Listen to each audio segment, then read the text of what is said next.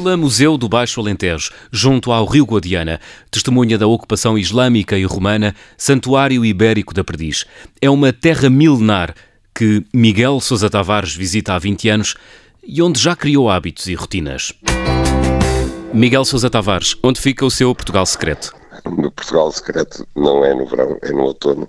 Fica em Mértola, que é na terra onde eu costumo ir caçar, caçar perdizes, que o santuário da perdiz ibérica, como a gente diz, e é uma terra lindíssima, é uma terra árabe, humana e árabe, e eu costumo ir para lá às vezes ao fim de semana, à sexta-feira, para caçar no sábado, uh, por vezes fico para dormir domingo e é uma Portugal secreto por eh, razões extraordinárias, porque é uma terra muito bonita, porque já tenho restaurante onde como, já tenho um hotelzinho onde fico e porque no hotel já tenho o quarto onde eu gosto de ficar virado para o Rio Guadiana e virado para o Castelo.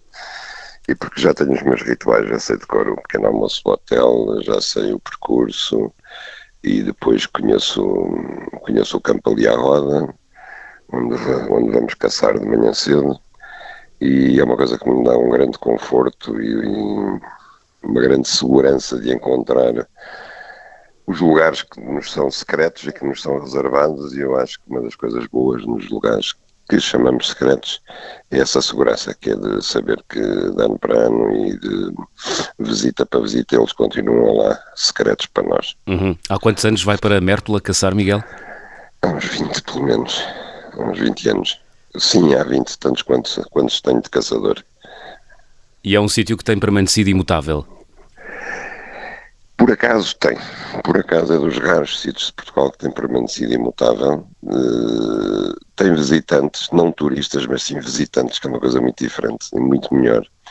Uh, portugueses e estrangeiros são pessoas que vão em busca de, da história, porque Mértola tem muitíssima história, que está bem tratada, vão em busca da paisagem, vão em busca da gastronomia, vão em busca de coisas completamente diferentes de, daquilo que é o turismo de massas e por isso eu chamo-lhes visitantes muito mais do que turistas, porque são pessoas que, que, que, não estão lá só para fazer número, nem para ir atrás dos clichês normais, mas estão lá de facto.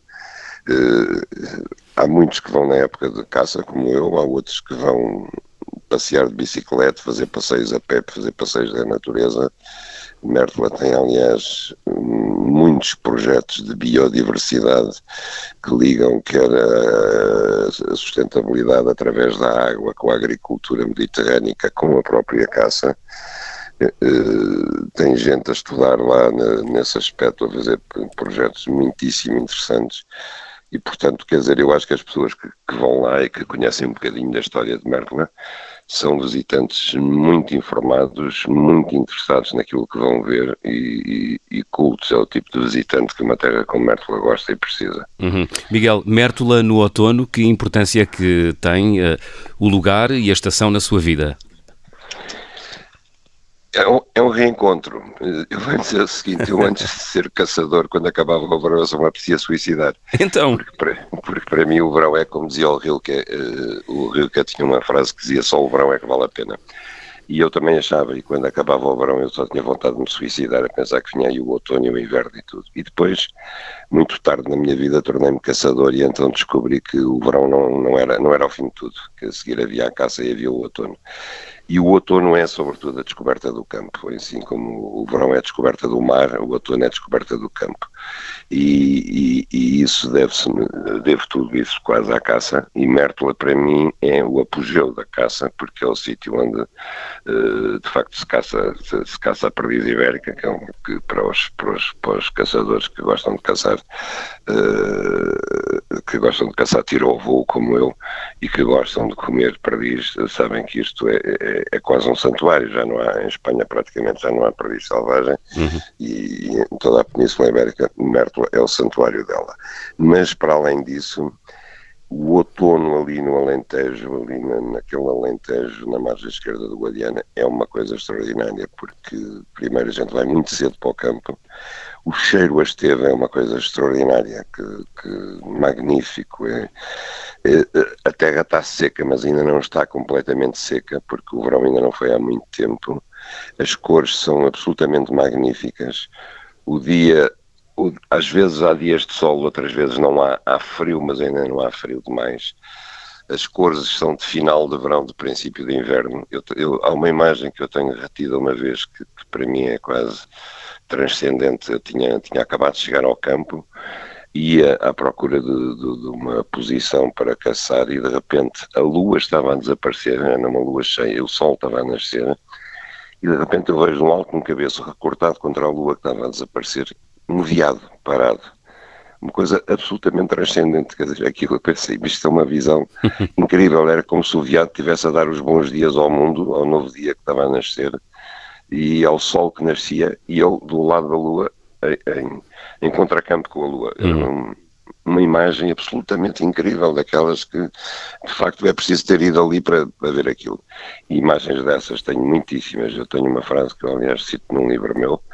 Uma vez estava a caçar uh, em Mértola, tinha acabado a caçar e eu estava sentado numa pedra a descansar num sítio onde o Guadiana uh, encontra o rio Vascão, que é um, um afluente, e que são uns penhascos enormes cá para baixo e a paisagem era lindíssima. Eu estava ali sentado e passou um pastor. Aquilo era um sítio onde era suposto nem sequer passar ninguém. Passou um pastor e ele viu-me de tal maneira absorto na paisagem que disse esta frase que eu achei deslumbrante. Disse assim: A terra é do dono, mas a paisagem é de quem sabe olhar. Fantástico. Eu achei uma frase linda, tanto que pus num livro. E são paisagens que o inspiram, por exemplo, a escrever. Uh, posso estar enganado, mas acho que nunca vi descrito no seu, nos seus livros uh, referências a, a Mértola e, sobretudo, a esta época do ano, uh, do, do ano, o outono. Mértola especificamente talvez não, mas hum. olha, essa frase, essa frase que eu acabei de dizer entra num livro meu, por acaso. Uh, Há dois livros meus, pelo menos, que têm, têm cenas de caça que, que, que eu aprendi ali. O Equador teve alguma cena de caça com o Dom Carlos, que é passado na, na Mata Real de Vila Viçosa.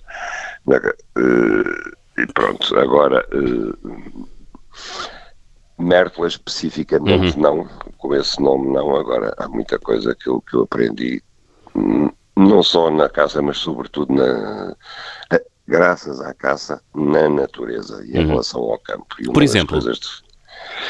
Por exemplo, os animais, os sons, os sons que a natureza fazem, os sons que, que os animais fazem.